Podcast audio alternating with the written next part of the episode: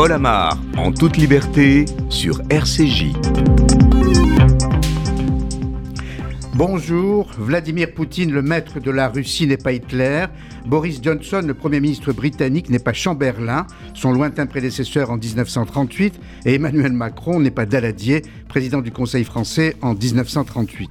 Mais le sort de l'Ukraine, qui redoute une invasion russe aujourd'hui, renvoie à cet épisode tragique des années 30 où les puissances occidentales, croyant sauver la paix, avaient abandonné leur allié tchécoslovaque et cédé aux exigences de Hitler. Churchill, euh, choqué par l'attitude de Chamberlain et Daladier, avait eu ce mot terrible avant l'accord de Munich. J'ai l'impression que nous allons devoir choisir entre la guerre et le déshonneur, et j'ai assez peu de doutes sur l'issue de ce choix. Churchill ne s'était trompé que sur un point, les démocraties ont eu et la guerre et le déshonneur. Comment éviter aujourd'hui un nouveau Munich? À cette question, les puissances occidentales apportent malheureusement des réponses différentes. Les États-Unis montrent les muscles, mais le président Joe Biden, qui n'est pas Churchill, paraît si fragile. Nicole Bacharan, politologue américaine et française, dira son inquiétude. L'Union européenne n'a d'union que le nom. L'Allemagne ne veut même pas livrer d'armes à l'Ukraine. Patrick Martin-Genier, enseignant Sciences Po, dira sa perplexité. Quant à Poutine, il observe droit dans ses bottes ce désordre diplomatique et avance ses pions, c'est-à-dire ses soldats, aux portes de l'Ukraine. Osera-t-il marcher sur Kiev? La question sera posée à François Stom, maître de conférence à la Sorbonne. Elle sera également posée à Yigal Palmor, diplomate israélien, parce qu'Israël, qui sait ce que guerre veut dire, n'exclut pas une confrontation et envisage d'accueillir les 75 000 juifs ukrainiens menacés par une telle éventualité. Paul Amar, en toute liberté, sur RCJ. 100 000 soldats russes massés aux frontières de l'Ukraine, les forces armées de l'OTAN placées en état d'alerte. Jamais le risque d'une confrontation entre l'Est et l'Ouest n'avait été aussi élevé. En jeu, le sort de l'Ukraine, qui a choisi le camp de la démocratie aux grandes dames de Poutine, nostalgiques de l'Empire soviétique, Églantine Delalleux. Ils font remonter au 21 novembre 2013. Ce jour-là, le gouvernement ukrainien annonce qu'il ne signera pas l'accord d'association entre l'Ukraine et l'Union européenne. Le président ukrainien déclare aussi relancer un dialogue avec Moscou. Ce refus entraîne alors de large manifestation pro-européenne à Kiev, rassemblant jusqu'à 300 000 personnes. Et qui pousse le président pro-russe à partir quelques mois plus tard. En février 2014, l'UE tente de trouver une solution pour sortir de la crise, mais le Parlement ukrainien destitue le président pour incapacité à assurer sa fonction, mais aussi pour violation des droits de l'homme. Il prend alors la fuite et un nouveau gouvernement est mis en place. Contesté cette fois par Moscou. Accusant le nouveau gouvernement ukrainien d'être illégitime, Moscou décide alors d'envoyer des forces spéciales afin de prendre le contrôle de la Crimée, rattachée à l'Ukraine. Afin de légitimer l'intervention, un référendum est organisé. Selon les chiffres russes, 97% des habitants de la Crimée approuvent le rattachement à la Russie, des résultats qui ne seront pas reconnus par l'Ukraine et l'Union européenne. Et plusieurs autres euh, provinces ukrainiennes pro-russes, comme le Donbass par exemple, euh, se mettent à défier Kiev. Le but premier est de se détacher du gouvernement ukrainien en place. Tout cela débouche alors sur la guerre du Donbass. La destruction du vol Malaysia Airlines en juillet 2014 amplifiera la crise diplomatique, puisque selon une enquête internationale, l'explosion est due à un missile de fabrication russe. Si les tensions se sont calmées en 2014, elles ont repris depuis l'automne dernier. L'Ukraine et les États-Unis accusent Moscou d'avoir massé 100 000 soldats à la frontière en vue d'une possible invasion. De son côté, la Russie affirme se défendre contre toute expansion de l'OTAN. Merci Églantine. Alors, guerre ou pas, cette première question cruciale sera posée à nos trois invités dont l'expertise est incontestable sur la Russie, les États-Unis et l'Europe, les trois acteurs majeurs de cette situation explosive. La Russie, avec François Stone, maître de conférence à la Sorbonne, historienne. Bonjour François Stone. Auteur, euh, auteur, merci d'être avec nous. Auteur d'ouvrage sur l'URSS hier, la Russie aujourd'hui. Le dernier en date, publié par Perrin, La marche à rebours, regard sur l'histoire soviétique et russe. Je n'oublie pas votre essai de 2018. Les presses de la Sorbonne, allez. Euh, absolument. Oui, oui, à la Sorbonne. Votre dernier livre en, 2018, Comprendre le poutinisme. Et là, vous nous aiderez. Les États-Unis, avec Nicole euh, Bacharan, politologue française et américaine. Les Français vous connaissent bien. Heureux de vous retrouver euh, sur RCJ. Nicole, bonjour. En tout cas, merci d'être avec nous. Euh, votre dernier essai, coécrit avec Dominique Simonet, et publié par Perrin également, Les grands jours qui ont changé l'Amérique. Enfin, l'Europe, avec en présentiel, parce qu'on a compris que François Stom et Nicole Bacharan étaient à distance de RCJ. Euh, avec nous, dans ce plateau, sur ce plateau, merci d'être avec nous, Patrick Martin-Genier, enseignant à Sciences Po et administrateur, vous l'êtes toujours, de la Fondation Jean Monnet pour l'Europe, donc c'est important. Alors, mesdames, d'abord, si vous le permettez, Bien monsieur, cette question cruciale, croyez-vous à la guerre ou pas? Nicole Bacharan. Écoutez, ça dépend de Vladimir Poutine. On, le sait, il y a deux, éléments très clairs, c'est que la crise actuelle, elle est fabriquée euh, par, euh, par Vladimir Poutine. Il n'y avait pas de mouvement de l'OTAN qui pouvait lui laisser croire qu'il a été, euh, qu'il pouvait être sujet à une attaque des pays de l'OTAN justement de manière imminente ou même lointaine. Donc il a vu une fenêtre d'opportunité avec le retrait calamiteux des Américains d'Afghanistan. Donc l'idée et pas forcément fausse d'ailleurs que la démocratie américaine est faible, la volonté américaine de s'impliquer à l'extérieur faible également, la, crise de l'énergie et la capacité de couper le gaz, si j'ose dire, euh, en plein hiver. Donc cette crise, il l'a fabriquée et à, l'heure actuelle, l'Ukraine est entourée de, de, soldats et de matériel militaire euh, russe euh, sur, sur trois côtés et notamment à peu de distance de la, de la capitale Kiev. De l'autre côté, on voit bien que cette agressivité resserre les rangs des Européens et des Américains plus qu'ils ne l'ont été depuis assez longtemps, parce qu'il y a quand même une notion assez claire que c'est l'Europe et l'ordre européen euh, qui est attaqué. Mais en même temps, tout le monde sait bien qu'il n'y a pas d'intention d'envoyer des troupes de combat euh, en Ukraine, que pour l'instant l'OTAN euh, prévoit de renforcer ses positions dans les pays de l'OTAN qui sont proches de l'Ukraine. Donc, d'un côté, une guerre réelle au sens traditionnel, mais peut-être pas dans l'intérêt euh, de, Vladimir Poutine, mais euh, comment dire, décrocher, euh, grignoter, avaler des petits morceaux autour de la frontière ukrainienne, ça ne me paraît pas malheureusement invraisemblable. Voilà, merci pour cette première réponse, Nicole Bachar. On aura l'occasion tout à l'heure, avec vous, Nicole, et avec François Stom, de parler des, personnalités et des dirigeants américains et russes. mais je recommence à poser la question qui est déterminante aujourd'hui. François Stom, croyez-vous à une confrontation armée ou pas? Euh, Je ne peux pas répondre euh, avec certitude à cette question. Je pense que le existe. Euh, il est même très, très sérieux.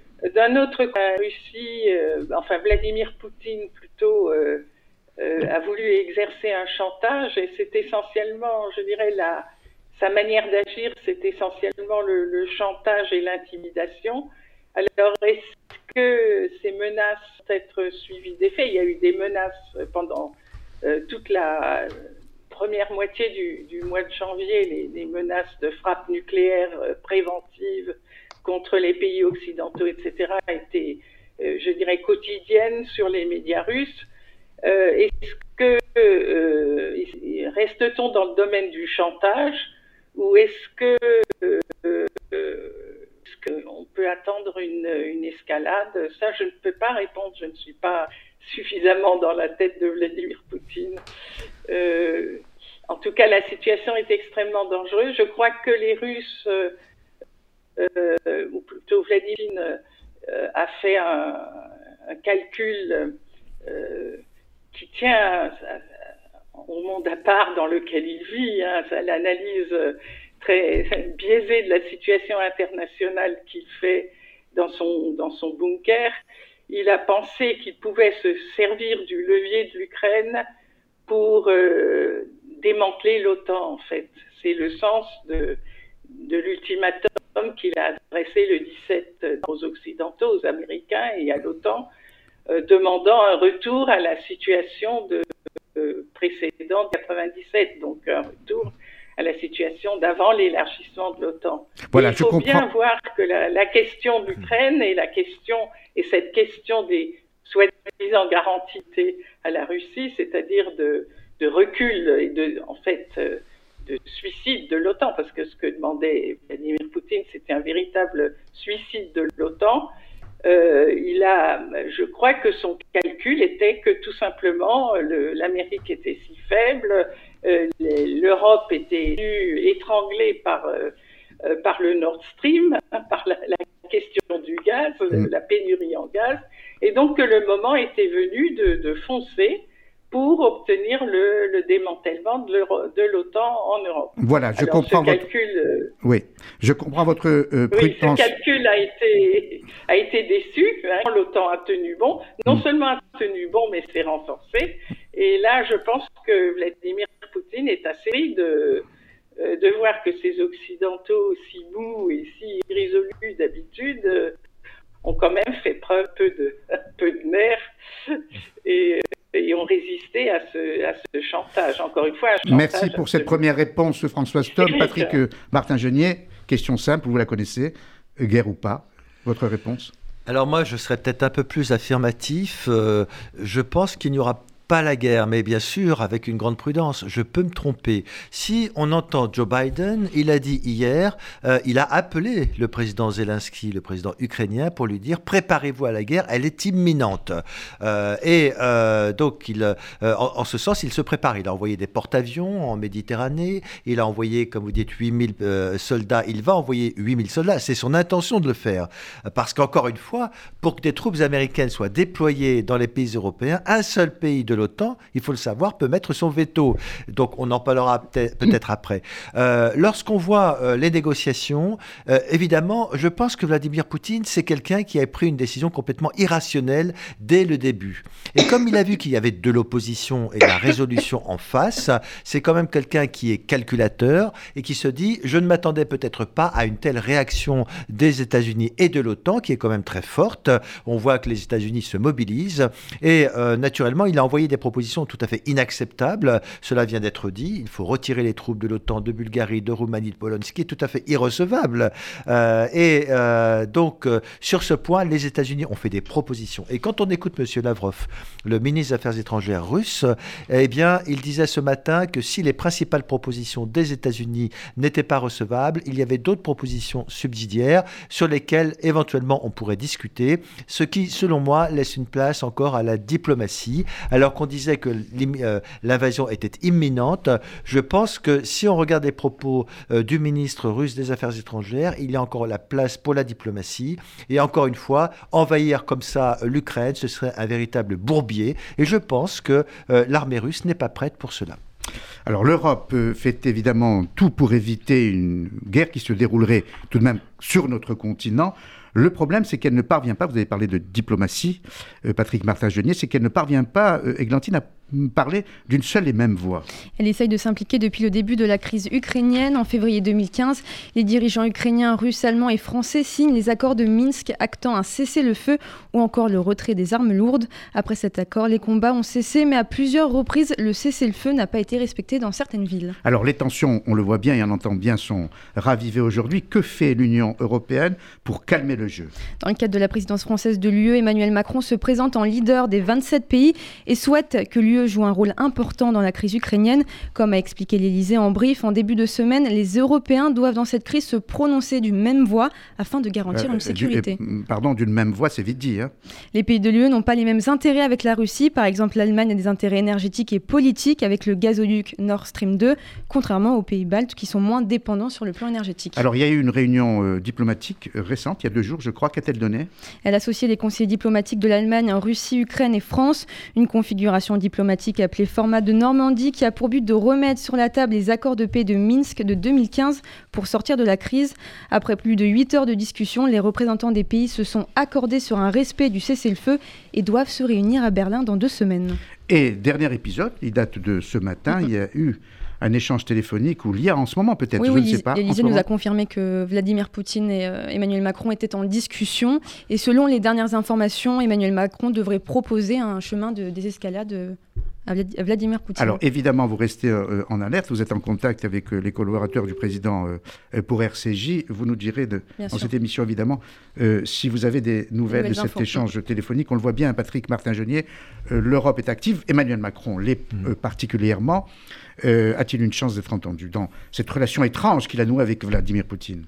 Oui, dès le début d'ailleurs. C'est à la fois de, euh, fermeté et, et, de tentative de dialogue. Oui, je crois qu'il a un rôle central. Pourquoi? Parce que euh, d'abord, il est quand même président en exercice du Conseil des ministres de l'Union européenne, de l'Union européenne, et donc c'est une position diplomatique. Je ne dis pas que l'Union euh, à elle seule peut faire euh, quelque chose, des miracles, mais il est un chef d'État solide. Il a rencontré dès le début de son mandat en 2017, rappelez-vous à Versailles, Vladimir Poutine.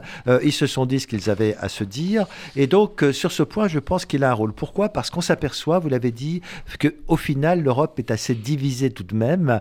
Euh, vous avez cité l'Allemagne qui manifestement est le maillon faible euh, dans cette affaire. Et donc tout, tout le monde... et même, à, votre avis, pour quelle raison? Pour préserver ses intérêts économiques dans, dans, sa relation avec la Russie? Alors, il y a des raisons historiques. Hein. L'Allemagne, ah. tout simplement, ne veut pas envoyer de militaires euh, depuis le début. On l'a peut-être pas suffisamment compris. Un récent sondage montre que c'est 59% des Allemands qui sont contre le fait d'envoyer du, du, matériel militaire ou même des militaires enfin, dire, aux frontières de l'Ukraine.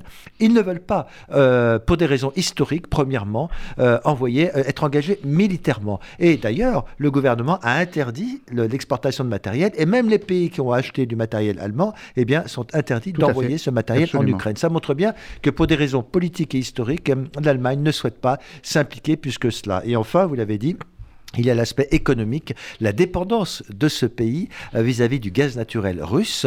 Euh, il faut savoir que le, pipeline Nord Stream 2 que vous avez que tout le monde a évoqué ici, il est prêt, il est prêt à, entrer en fonctionnement. Il n'y a plus que l'autorité de régulation allemande qui doit donner son autorisation dans deux ou trois mois. Et donc, ce serait effectivement une décision extrêmement difficile pour l'Allemagne parce qu'elle dépend euh, de son énergie. Vous savez que par ailleurs, ils ont décidé d'abandonner le nucléaire, d'aller vers les énergies propres. Donc, ils ont absolument besoin euh, du gaz naturel, comme pour l'Europe. Et donc, il y a un double intérêt qui fait que l'Allemagne est manifestement le maillon faible. Et pour le coup, euh, cette désunion euh, manifeste que vous décrivez avec pertinence handicape sérieusement l'Europe dans le rôle qu'elle veut jouer dans cette crise-là. elle en fait, pardonnez-moi, mais un, acteur secondaire. oui, malheureusement. Et ce qu'on peut regretter, même si Emmanuel Macron l'a dit, il a dit l'Europe a toujours été présente. Mais manifestement, lorsque vous regardez trois réunions diplomatiques majeures qui ont eu lieu ces 15 derniers jours. Il y en avait une, euh, à une, réunion à Genève, il y avait une réunion à, euh, à Bruxelles sur la réunion OTAN-Russie, et enfin l'OSCE qui s'est réunie à Vienne. L'Europe, manifestement, était absente de la table des négociations. Donc on comprend mieux la volonté d'Emmanuel Macron de construire cette Europe de la défense, mais qui aujourd'hui est un acteur mineur dans ce jeu diplomatique qui se noue.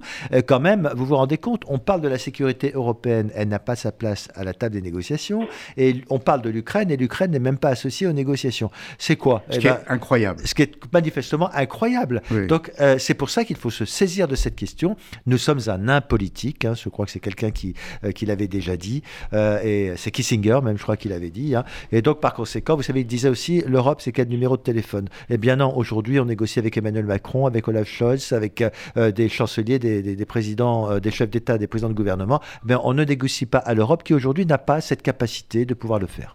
J'ai osé tout à l'heure le parallèle avec Munich. Euh, je pensais davantage d'ailleurs euh, euh, à 2014 quand Vladimir Poutine a annexé de fait la Crimée. Oui. On n'a rien dit. Alors là, l'esprit munichois régnait. Aujourd'hui, on est un peu plus ferme.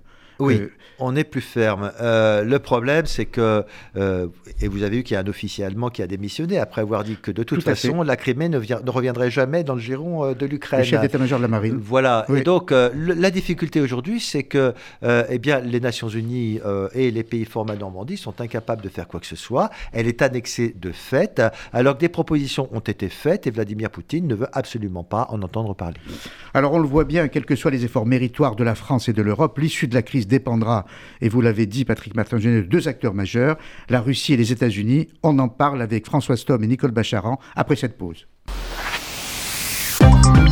Paul Amar, en toute liberté, sur RCJ.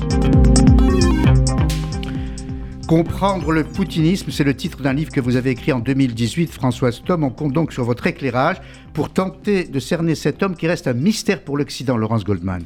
Oui, né en 1952 dans une famille ouvrière, Vladimir Poutine n'était en rien prédisposé aux ors du Kremlin. Je viens d'une famille modeste, se plaît-il à raconter. De cette jeunesse dans les rues de Leningrad, il déclare avoir appris une chose si le combat est inévitable, il faut frapper le premier. Diplômé en droit, il entre au KGB, puis après le délitement de l'URSS, Vladimir Poutine se recycle en conseiller du nouveau maire de Saint-Pétersbourg. Il entame alors une ascension fulgurante en 1980 1996. Il est appelé à Moscou pour travailler au Kremlin. Nommé en 98 à la tête du FSB, le successeur du KGB, il est désigné un an plus tard Premier ministre par le président. Certains proches de Boris Yeltsin pensent alors pouvoir le manipuler facilement, mais Vladimir Poutine entreprend de rebâtir l'autorité de l'État en formant une verticale du pouvoir dépendant de lui seul. Cultivant déjà l'image d'un dur, il engage en 99 la deuxième guerre de Tchétchénie, un conflit sanglant marqué par des exactions de l'armée russe et le bombardement aveugle de Grozny. Cette guerre sera le fondement de sa popularité en Russie et est à l'origine de son image d'homme à poigne. Il s'est donc imposé comme le, maître de la Russie, mais avec euh, des méthodes fort peu démocratiques, Laurence. Oui, au prix d'un net recul des droits de l'homme, grâce à une loi signée au printemps dernier, il pourra se présenter aux deux prochaines élections présidentielles. Âgé aujourd'hui de 68 ans, il devrait ainsi garder les clés du Kremlin jusqu'en 2036. Le, le texte a été définitivement adopté par le Parlement après un référendum organisé en 2020. Cette révision constitutionnelle introduit par ailleurs dans la Constitution les principes ultra-conservateur cher au président, foi en Dieu, mariage réservé aux hétérosexuels, enseignement patriotique, ainsi qu'une immunité à vie garantie au président russe. Depuis son élection en 2020, Vladimir Poutine a accéléré sa prise en main du pouvoir en s'appuyant sur les services secrets, la police et l'armée.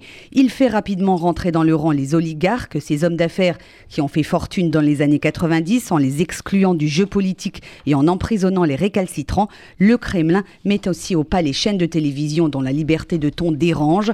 Le petit écran est désormais au service de Vladimir Poutine. Quant aux opposants politiques, ils sont au mieux emprisonnés ou assignés à résidence quand ils ne sont pas tout simplement empoisonnés. Et il reste nostalgique de l'Empire soviétique qu'il entend reconstituer. Oui, avec une méthode, une lutte patiente et obstinée à l'affût, dit-il, des signes de faiblesse de l'adversaire. Cette technique a été appliquée avec succès en Syrie où l'intervention militaire russe à partir de 2015 en soutien au régime de Damas a changé le cours de la guerre et permis au président Bachar al-Assad de rester au pouvoir. L'année précédente, Vladimir Poutine avait endossé les habits de restaurateur de la Grande Russie en annexant la péninsule ukrainienne de Crimée. Cette opération a accru son prestige à domicile, mais elle a déclenché la pire crise depuis la fin de la guerre froide entre Russes et Occidentaux. Aux tensions sur la Syrie et l'Ukraine se sont ajoutées à partir de l'élection de Donald Trump aux États-Unis des accusations d'ingérence dans la présidentielle américaine. Le nouveau bras de fer désormais engagé entre Poutine et les Occidentaux au sujet de l'Ukraine dira si cette stratégie du maître du, Gerlin, du Kremlin pardon, est payante ou non. Gerlin ça, ça, détend un peu. François Stom, c'est votre parfum François Stom, euh, euh, euh, comprendre le poutinisme, avez-vous écrit? Alors, si vous deviez le définir, euh, je définirais ça par euh, une vision particulière du monde. Enfin, il faut, partir de là. En tout cas, il faut partir de cette vision du monde et de l'humanité, qui est celle de Vladimir Poutine, dont découle la politique intérieure et la politique étrangère. Alors, le point clé de, de cette vision du monde, c'est que Poutine ne, comprend pas la liberté. Il ne comprend pas que les hommes euh, agissent de leur propre chef, qu'ils peuvent avoir une initiative personnelle. Il pense que euh, l'homme, et cela vient évidemment de sa formation au KGB, euh, que l'homme est toujours manipulé, qu'on peut le, le manipuler. S'il agit, c'est que des forces extérieures l'incitent à agir. Donc, euh, c'est ce qui entraîne sa vision complotiste et paranoïaque. Si, par exemple, les Ukrainiens décident de, rejoindre l'Europe, c'est tout simplement parce qu'il y a eu des complots à l'étranger euh, et les, euh, les, les, Européens et les Américains ont installé des satrapes à leurs bottes à Kiev euh, donc, euh, vous voyez les, les implications de, de, de, de, cette vision du monde. Et euh, à l'intérieur de la Russie, bien tous les opposants sont forcément des, des, des, gens qui sont recrutés par par l'étranger qui, qui forment une cinquième colonne visant à affaiblir la Russie. D'où cette phrase rapportée par Laurence. Réaliser les buts hostiles du monde extérieur. Voilà, d'où cette phrase rapportée par Laurence. Ça, je crois que c'est la, la, clé de, de, la vision de Poutine. Et euh, un autre point très important, c'est qu'il ne croit qu'à la force. Alors justement, il y a, justement François Stom, il y a cette phrase rapportée par Laurence si le combat est inévitable, il faut frapper le premier. C'est ce qu'il fait. Frapper, oui. Voilà, c'est ce qu'il fait à l'intérieur de son pays en frappant ses opposants et, et, en restant à ce point impuni. Euh, comment expliquez-vous, euh, en, décrivant le Poutine tel que vous le faites, comment expliquez-vous sa popularité en Russie, par exemple?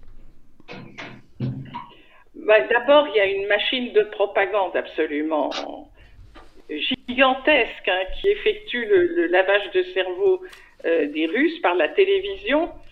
Euh, et on n'imagine pas le, degré de manipulation justement de, cette télévision russe. C'est la cause de la guerre du Donbass.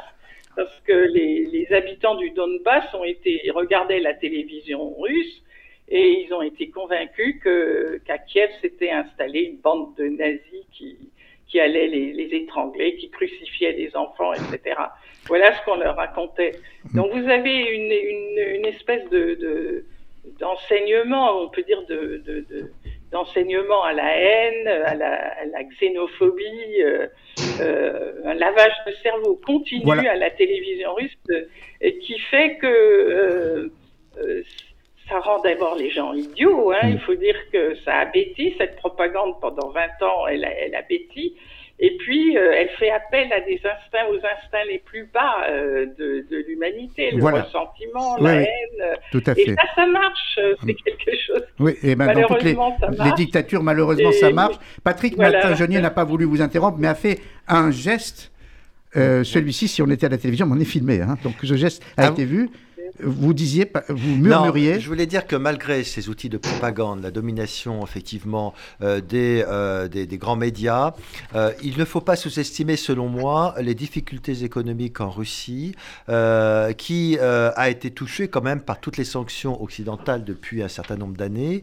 Et malgré cette pression sur les médias et le fait qu'effectivement on est aujourd'hui dans une quasi-dictature, eh bien, je pense que au cours de ces derniers mois, dernières années, la cote de popularité de Vladimir Poutine a eu quand même tendance à baisser. Même si on caresse dans le sens du poil ce réflexe nationaliste, faut jamais oublier qu'il y a euh, des difficultés économiques et sociales et que cela est de nature euh, à diminuer sa cote de popularité. Euh, Nicole Bacharan, les, pouvoirs aujourd'hui et les pays sont à ce point incarnés qu'on est contraint de s'intéresser à la personnalité, au caractère de celles ou ceux qui dirigent ces pays. Et le contraste est saisissant entre Poutine qui apparaît comme éternel à ce poste-là, et Biden, c'est le principe même de la démocratie, qui apparaît comme éjectable, Poutine qui apparaît comme un homme fort, et Biden qui apparaît comme un homme faible. Avez-vous ce regard-là, Nicole Bacharan? En tout cas, c'est je pense que l'analyse qui vient d'être faite de Vladimir Poutine est vraiment, vraiment très, très pointue, très exacte. Et la vision de Joe Biden comme un leader faible, c'est la vision que Vladimir Poutine en a. Mais ça ne veut pas dire qu'elle soit non plus euh, totalement, totalement injustifiée. Et c'est vrai qu'il est fragilisé de, de, bien des manières. Au début de, de notre discussion, j'évoquais la sortie absolument calamiteuse euh, d'Afghanistan. Euh, le fait qu'à ce moment-là, Joe Biden avait parlé d'une euh, opération d'évacuation extraordinairement euh, réussie, alors que le monde entier voyait bien que c'était l'opposé qui venait de se dérouler.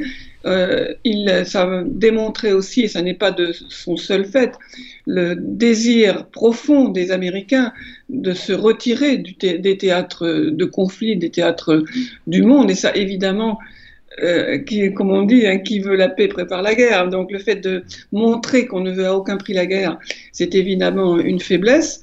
Euh, vous avez l'âge de Joe Biden, le fait que par moments il paraisse euh, relativement fragile, qu'il puisse se contredire dans ses propos et que ses porte-paroles doivent derrière euh, préciser ce qu'il a voulu dire exactement. Tout ça, ça donne un, sentiment de, fragilité. Mais je pense qu'il est, il est aussi aggravé par l'état même de son pays. Et là, il n'en est vraiment pas responsable, ni ses actions, ni sa personnalité, ni son âge euh, ou sa santé. La démocratie américaine, elle est très fragile. Jusqu'à présent, ça reste une démocratie. Le président élu a pu accéder au pouvoir, mais on sait que euh, Donald Trump et le Parti républicain, presque dans son ensemble, nourrissent euh, le, un soupçon permanent euh, des citoyens vis-à-vis de, la, de la légitimité des élections, de la fiabilité au long du scrutin et au fond une contestation fondamentale des valeurs démocratiques. Mmh. Vladimir Poutine voit tout cela très très bien et sert. Alors dans ce bras de fer qui oppose aujourd'hui euh, les deux hommes à propos de l'Ukraine, qu'est-ce qui va peser? Euh, Le caractère des deux hommes, la personnalité des deux hommes ou l'état des deux armées, l'état euh, des deux pays Qu'est-ce qui va compter euh, dans ce bras de fer qui se joue? D'un mot, hein, brièvement. On va compter, mais en dernière analyse, ce sont les hommes qui décident. L'armée russe est beaucoup plus forte aujourd'hui qu'elle ne l'était il y a quelques années. L'armée américaine, évidemment, a une force incomparable. Ça reste la première puissance militaire mondiale de très loin, mais pour l'instant, il n'est pas question de l'utiliser, évidemment, euh, directement dans une éventuelle confrontation. Et la, la, en ce qui concerne Joe Biden, je parlerai de Joe Biden lui-même et de son équipe, que les Européens connaissent très bien et, une équipe qui a quand même tout fait pour, après l'affaire des sous-marins australiens, pour reconstruire une, solidarité européenne autour de l'OTAN, autour des États-Unis. Et il me semble que ce qui euh, donne la, une certaine force à l'OTAN et à l'Europe aujourd'hui, c'est Vladimir Poutine lui-même. Car je, je terminerai là-dessus euh, pour l'instant, mais ce que vous disiez, Paul, au sujet de Munich 1938, euh, évidemment, la situation n'est pas la même, mais il y a quand même des choses que l'on peut noter. Euh, 1938, évidemment, remise en cause fondamentale d'un certain ordre européen tel qu'il était à ce moment-là, mais le but de Vladimir Poutine, c'est de remettre en cause de manière fondamentale l'ordre européen actuel, et il met beaucoup en avant les mauvais traitements que subiraient euh, les minorités euh, russophones en Ukraine. Il y a beaucoup de pays qui réagissent très vivement à ça, euh, la Finlande, les pays baltes notamment, qui ont des minorités russophones. Donc on pourrait dire que si ça passe cette fois-ci, c'est la porte ouverte à, d'autres revendications sur d'autres frontières et d'autres territoires. Et ça, ça fait très peur en Europe. Et il semble qu'aujourd'hui, Joe Biden et son équipe aient, vraiment pris la mesure de cette inquiétude européenne. Patrick martin oui, je voulais dire que euh, Vladimir Poutine, vous l'avez brillamment exposé, est quelqu'un qui dit je vais attaquer en premier, mais pourquoi faire? C'est aussi quelqu'un, je dirais, qui est calculateur. Il est très calculateur. Et les militaires, les experts, lorsque vous parlez avec eux, vous disent mais certes, il a amassé des troupes, 120 000, 130 000, 140 000, mais on ne trouve pas de petites unités de combat, on ne trouve pas de citernes d'approvisionnement, on ne trouve pas d'hôpitaux de campagne. Donc quand on s'apprête à envahir un pays dont on dit qu'il va y avoir des milliers et des milliers de morts, le moins, la moindre des choses, c'est c'est d'être prêt euh, en, termes, euh, euh, je veux dire, opérationnels. Et là, il, a, il apparaît effectivement qu'il n'y aura pas encore ce genre de choses. Et ce que confirmeraient les propos de M. Lavrov, qui dit par exemple, non, nous ne voulons pas envahir l'Ukraine. Donc pour l'instant, on peut dire que... Mais il y a 100 000 hommes massés. Au les 100 000 hommes sont massés. Est-ce que d'un seul coup, ces 100 000 hommes peuvent aller? Alors certains disent, il n'y aura pas d'invasion massive de l'Ukraine. Il pourrait y avoir de petits de petites incursions, peut-être d'abord sur Kiev. Vous savez, quand vous regardez euh, la carte de l'Ukraine, il y a différentes possibilités par euh, le Donbass dans l'est, par euh, le nord, par effectivement pour aller par l'Ukraine, ou par le Rostov sur le Don, sur la mer d'Azov, pour filer vers le sud du pays. Il y a de multiples possibilités. On, pourrait considérer qu'ils envahissent le Donbass, qu'ils en restent là. et il y a la rivière du Dniepr à côté, qui pourrait être une frontière. Donc peut-être Pourrait-il y avoir une incursion limitée? En tout cas, effectivement, il est à la recherche de quelque chose, mais certains doutent de la capacité de cette armée russe euh, à faire une invasion totale sur l'Ukraine. Euh, François Stom, dans, une interview que vous avez donnée à l'Express euh, très récemment, vous disiez que, que, Poutine aimait prendre des risques. est-ce qu'il poussera cette passion pour le risque jusqu'à provoquer une confrontation, ou est-ce que le risque est calculé dans ce jeu de poker menteur? Il calcule toujours les risques, il fait une analyse du rapport de force et tout dépend de, des conclusions de l'analyse du rapport des forces qu'il va faire, qu'il est en train de faire en ce moment. Euh, personnellement, je pense qu'il va plutôt miser sur euh, la subversion en Ukraine, sur l'asphyxie économique de l'Ukraine, notamment euh, la pénurie en gaz il va essayer de déstabiliser au maximum la, scène politique ukrainienne de façon à propulser ces, des satrapes qui sont tout prêts à, à prendre les rênes. fondamentalement, je, je, pense que c'est plutôt vers cela qu'on qu'on s'achemine, mais je, je, peux me tromper. il peut y avoir d'autres facteurs qui jouent. Euh, dont le facteur d'amour propre, hein, la volonté de, encore une fois, d'étaler sa, sa, puissance. Euh, mais par tempérament, Poutine préfère toujours la, la subversion et l'action l'action clandestine euh, et le chantage, l'intimidation et le chantage. C'est par là qu'il agit. Alors je pense qu'il essaye euh, de combiner cette intimidation avec la subversion interne et, l'étranglement économique. Avec ces trois instruments, il pense pouvoir. Son but, évidemment, c'est d'installer un, satrape euh, à Kiev. Hein. c'est son satrape, un satrape russe. C'est pas la neutralité de l'Ukraine qui. On parle en, Europe, on dit on pourrait se mettre d'accord sur une Ukraine neutre, mais Poutine ne veut pas d'une Ukraine neutre. Il veut d'une Ukraine dont la politique intérieure soit contrôlée par Moscou. Et c'est n'est pas une Ukraine neutre, c'est une Ukraine euh, vassale qu'il souhaite. Merci beaucoup. Il ne euh, s'arrêtera pas avant. Merci beaucoup. Merci euh, Patrick Martin-Genier. Je sais que vous êtes en retard. En tout cas, merci d'être euh, venu nous rendre visite. Merci euh, mesdames. Je rappelle les titres de vos derniers ouvrages. Le vôtre, Nicole Bacharan, avec Dominique Simonet, Les grands jours qui ont changé l'Amérique. Le vôtre, François Stom, La marche à rebours, regard sur l'histoire soviétique et russe. Dans un instant, après la pause, nous accueillerons en direct de Jérusalem le diplomate israélien Yigal Palmor. Paul Amar, en toute liberté, sur RCJ. Et avant d'accueillir Yigal Palmor sur les conséquences pour Israël de la crise ukrainienne, je pose la question à Lou qui est en régie, euh, Lou Cohen, et qui travaille avec nous. Me dit-elle, il arrive. Alors, il, c'est Yigal Palmor, euh, que je suis très heureux de retrouver euh, cette fois sur euh, euh Yigal Palmor est diplomate, il a été en poste en Europe, notamment à Madrid et à Paris. Il est actuellement le directeur des relations internationales de l'agence juive qui aide les Juifs à émigrer en Israël. Et à ce titre, vous pouvez bien l'imaginer, il suit de très près le déroulement de la crise ukrainienne qui pourrait inciter, Laurence, de nombreux Juifs ukrainiens à quitter leur pays pour Israël. Oui, tout d'abord, euh, intéressons-nous à cette communauté juive euh, ukrainienne. C'est un peu difficile hein, de trouver le chiffre précis des juifs qui vivent actuellement en Ukraine. Selon une enquête réalisée en 2020 par un institut de recherche sur la politique juive basé à Londres, quelques 56 000 personnes se définissent comme juives. Mais selon les données qu'on peut lire sur le portail officiel de la République d'Ukraine, la communauté juive compterait environ 100 000 personnes sur 37 millions d'habitants.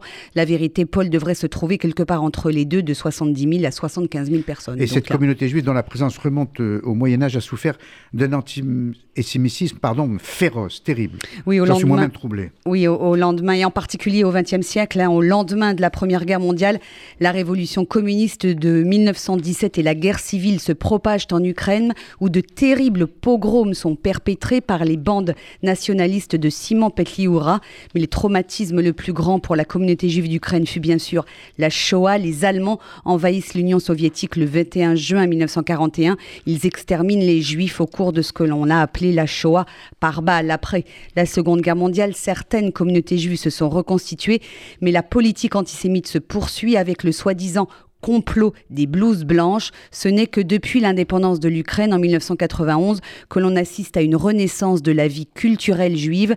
La population juive se concentre principalement dans les grandes villes comme Kiev et Odessa. Et puis, signe des temps, depuis 2019, un juif, l'ancien comédien Volodymyr Zelensky, est à la tête du pays. Par ailleurs, l'Ukraine est redevenue un centre de spiritualité pour les juifs ultra-orthodoxes.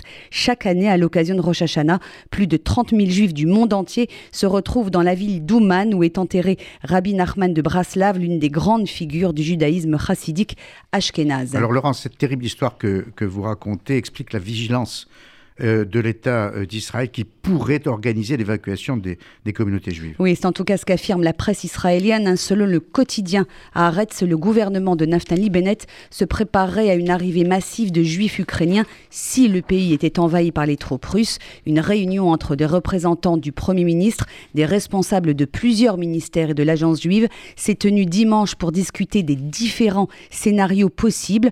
Toujours selon le Haaretz, quelques 75 000 personnes vivant dans l'est de l'Ukraine seraient éligibles à la citoyenneté israélienne. Le grand quotidien du soir précise qu'Israël dispose depuis longtemps de plans d'évacuation des juifs de plusieurs pays et qu'il les a actualisés pour l'Ukraine en raison de la montée des tensions. Merci euh, Laurence. Euh, je suppose qu'Egal Palmore est avec nous euh, en direct d'Israël. Egal, bonjour.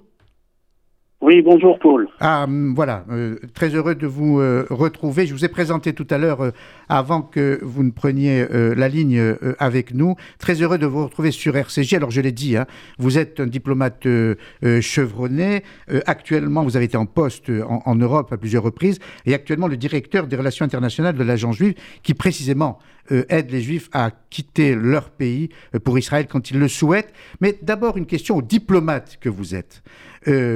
Je vais vous poser la question que j'ai posée à, nos précédents invités, euh, qui sont politologues, experts des relations internationales. Croyez-vous ou redoutez-vous une confrontation armée entre l'Est et l'Ouest, entre la Russie et le monde occidental? Eh bien, euh, il faut dire les choses euh, comme elles sont et ne pas trop tergiverser. le conflit dépend d'une seule personne, une seule, c'est Vladimir Poutine. Euh, c'est lui seul qui décidera s'il y a un conflit ou pas, et s'il y a, il y aurait un conflit, euh, quelle forme prendrait-il? Euh, Savoir ce qui se passe dans la tête de Vladimir Poutine est au-delà des capacités des meilleurs services de renseignement du monde. Et donc, c'est chacun sa spéculation, chacun y va avec sa théorie, certaines plus plausibles, d'autres pas. Euh, c'est tout ce qui nous reste à faire, mais il faut se rendre à l'évidence. Personne ne sait ce qui se passe dans la tête de Vladimir Poutine. On peut essayer d'évaluer quelle est sa vision des intérêts nationaux de la Russie, parce qu'il est évident qu'il cherche à servir ses intérêts et pas autre chose. Euh, personne ne sait euh, sur quoi il pourrait accepter un compromis et sur quoi il ne pourrait pas, selon euh, sa propre vision des intérêts euh, de la Russie. Et donc, euh, nous sommes tous un peu ici dans le brouillard. Et si j'oserais, je dirais même neige et brouillard. Vous ne croyez pas si bien dire après le, papier de Laurence sur ce qui s'est passé en, en, Ukraine pour la communauté juive. Tout de même, Dieu sait si Israël, malheureusement, est habitué à la guerre depuis la création de l'État. Le fait que 100 000 soldats russes soient massés à la frontière de l'Ukraine, est-ce que c'est un signe? Oui, bien sûr que c'est un signe. C'est un signe de quelqu'un qui gonfle ses muscles et qui dit au reste du monde, retenez-moi. Bien entendu, c'est ce que Poutine est en train de nous dire. Mais peut-il conquérir le territoire entier de, l'Ukraine avec 100 000 soldats? Rien n'est moins sûr, sachant que l'armée ukrainienne compte environ 700 000 effectifs. Euh, ce n'est pas avec 100 000 soldats qu'il se donne l'idée d'aller euh, conquérir Kiev et la totalité du territoire. Donc on peut se demander si ces 100 000 soldats aux frontières de l'Ukraine servent à gonfler les muscles et à dire retenez-moi euh, comme forme de pression sur, sur l'Occident et sur l'Ukraine, ou alors est-ce que l'envergure de l'opération envisagée serait limitée à l'est de l'Ukraine? Euh, à l'est, la région où les séparatistes euh, tiennent déjà quelques villes avec l'aide des Russes, ou alors euh, une tentative de créer un corridor depuis l'est de l'Ukraine et jusqu'à la Crimée. C'est une possibilité, mais tous ces scénarios sont possibles et personne ne peut savoir ce, qui se passe dans la tête de Poutine, je le répète. Simplement, il est évident qu'avec 100 000 soldats, on ne peut pas conquérir un territoire tel que celui de l'Ukraine. Alors, si le pire devait se produire, si une guerre devait être déclarée, confirmez-vous euh, la, rumeur donnée par Laurence, la possibilité pour Israël euh, d'évacuer les, les Juifs d'Ukraine qui voudraient quitter leur pays pour l'État pour hébreu? Euh, Je dirais d'abord, comme règle générale, qu'il faut se méfier des rumeurs et de ceux qui les propagent, parce que évidemment, il y a des intérêts et des euh, des manipulations derrière tout ça. Alors essayons d'examiner la situation euh, avec calme parce que je peux vous confirmer en ce moment, euh, par les contacts que nous avons à l'agence juive avec tous les dirigeants des communautés juives par-delà l'Ukraine, ils sont tous très calmes, très sereins. Euh, vous allez me dire que c'est peut-être pas très sage d'être tellement serein à ce moment, mais je ne sais pas, c'est le sentiment qui nous vient du terrain. Alors, si euh, le pire devrait se produire, eh bien, d'abord, s'il y a la guerre, rien ne dit que euh, pourrait euh, facilement transiter par avion et, et, apporter par pont aérien des dizaines de milliers de personnes. Ça paraît tout à fait invraisemblable. Ensuite, il faudrait quand même demander leur avis aux intéressés. Est-ce qu'ils seraient prêts? Est-ce qu'ils est-ce qu'ils se déplaceraient? En cas de guerre, est-ce qu'ils resteraient chez eux? Est-ce qu'ils voudraient partir de l'Ukraine? S'ils voudraient partir, est-ce que c'est vers Israël ou est-ce que ça serait plutôt vers l'Europe de l'Est, euh, pardon, l'Europe de l'Ouest, vers euh, l'Allemagne, la Grande-Bretagne, la France ou encore les États-Unis et le Canada? Rien ne dit que des dizaines de millions de personnes, de juifs, seraient prêts à ou, ou voudraient, même en cas d'urgence, de venir en Israël. Je vais vous donner comme euh, cas de figure euh, ce qui s'est passé en 2014, donc euh, l'insurgence, euh, les, les, séparatistes pro-russes qui ont pris le contrôle de deux départements dans l'est de l'Ukraine, eh bien, à ce moment-là, il y a eu effectivement beaucoup de personnes déplacées, juives et pas juives, euh, mais les personnes déplacées ont préféré rester en Ukraine même. Euh, ayant dit cela, euh, on a quand même assisté à une grande euh, un grand engouement pour, euh, pour l'arrivée en Israël parmi les juifs qui sont partis de l'Est de l'Ukraine. Et on a, on a eu, euh, on a accueilli en Israël 6000 olim depuis l'Ukraine en 2014, euh, 7400 en 2015, 7200 en 2017, mais après ça s'est tassé. Euh, en 2000, en 2020, bon, c'est vrai que c'est euh, l'année de la pandémie, mais en 2020, nous, en avons eu 3000 all-in d'Ukraine. Donc, il ne faut pas euh, penser à des dizaines de milliers, de, un déferlement de dizaines de milliers de personnes euh, cherchant un billet d'avion pour Israël. C'est un scénario que certains voudraient peut-être vendre à l'opinion, mais il n'est pas très réaliste. Euh, ceux qui voudraient, en cas d'urgence, venir en Israël, je crois que cela pourrait se faire. Euh, ça serait au, tout au plus quelques milliers, mais là encore, il faudrait vérifier leur éligibilité. On ne va pas embarquer euh, n'importe quelle personne se présentant avec des valises aux portes des bureaux de l'agent juive. Tout le hmm. monde comprend ça. Une question de euh, Laurence.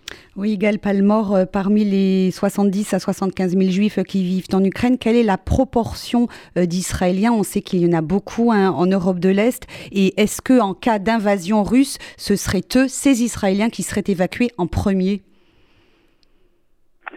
Alors, en cas d'invasion qui mettrait en danger une grande partie de la population, euh, et pas une, un scénario d'une invasion très euh, focalisée sur un petit territoire, euh, il est envisageable que l'ambassade d'Israël à Kiev doive évacuer l'ambassade, donc les diplomates et leurs familles, et bien entendu les émissaires de l'agence juive, les émissaires israéliens, seraient évacués également.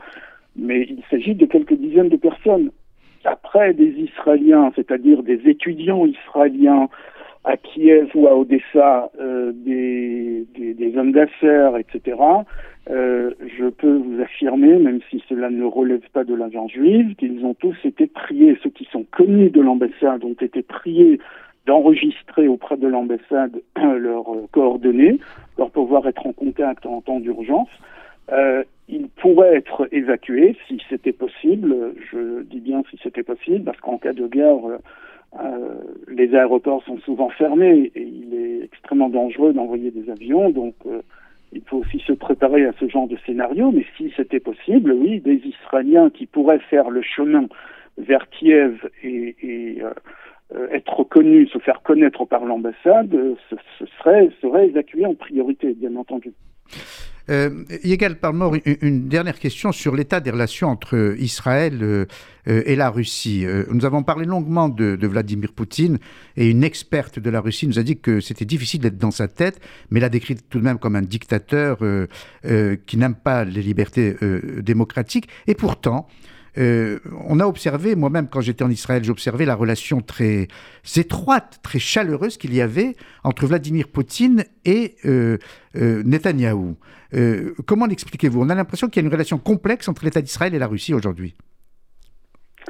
Oui, la relation est complexe parce que la Russie est notre voisin immédiat sur notre frontière nord. l'armée et l'armée de l'air russe ont une présence très marquée depuis que la Russie est venue apporter son aide au régime Assad en Syrie.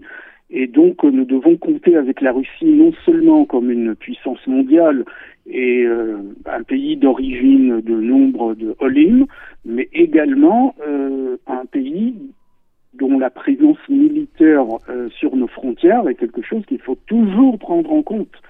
C'est extrêmement sensible comme situation, vous pouvez bien l'imaginer, alors qu'Israël souhaite agir contre euh, l'expansion militaire iranienne en Syrie et qu'il euh, se trouve que des unités russes euh, partagent le même territoire et il est hors question de porter atteinte aux, unités russes. Il est, il est évident que c'est hors question. Donc il faut savoir jongler il faut savoir jouer avec les cartes très compliquées qui nous ont été distribuées. Je crois que Netanyahou euh, a su le faire.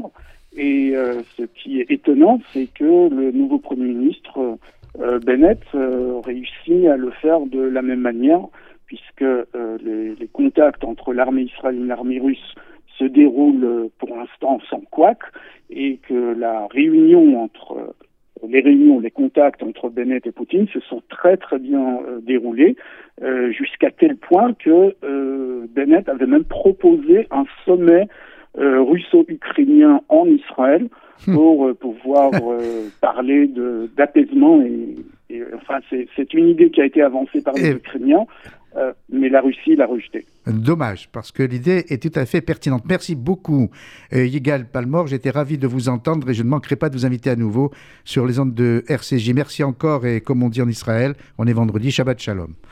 Merci. Dernière euh, séquence de cette émission, vous la connaissez, c'est celle de Graham qui nous propose son dessin que vous pourrez découvrir sur les réseaux sociaux de RCJ et que Graham, bonjour, va nous décrire. Alors, le, dessin, euh, ouais, le dessin d'aujourd'hui est un peu plus euh, léger que ce que je vous propose habituellement. Et euh, il est basé sur une scène à laquelle j'ai assisté récemment lors de ma dernière vaccination. Donc on voit sur le dessin trois personnages, un médecin en blouse blanche qui tient un vaccin à la main.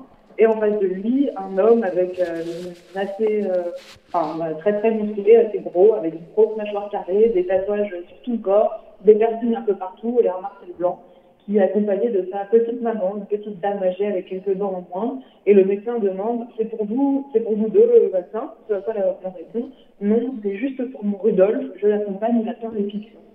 voilà. c'est un dessin que j'ai fait pour revenir un peu sur les origines euh, souvent irrationnelles de nos peurs, parce que j'ai trouvé que cette scène a été un, un exemple assez charmant et très parlant.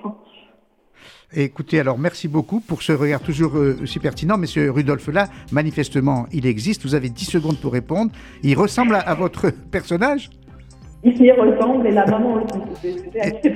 Et, rassurez-moi, vous êtes vacciné vous-même et ça va bien. Moi, je suis vacciné. Merci beaucoup, euh, Grimpe. Il va être exactement 13h. Euh, On va devoir rendre l'antenne. Bon week-end, Grimpe.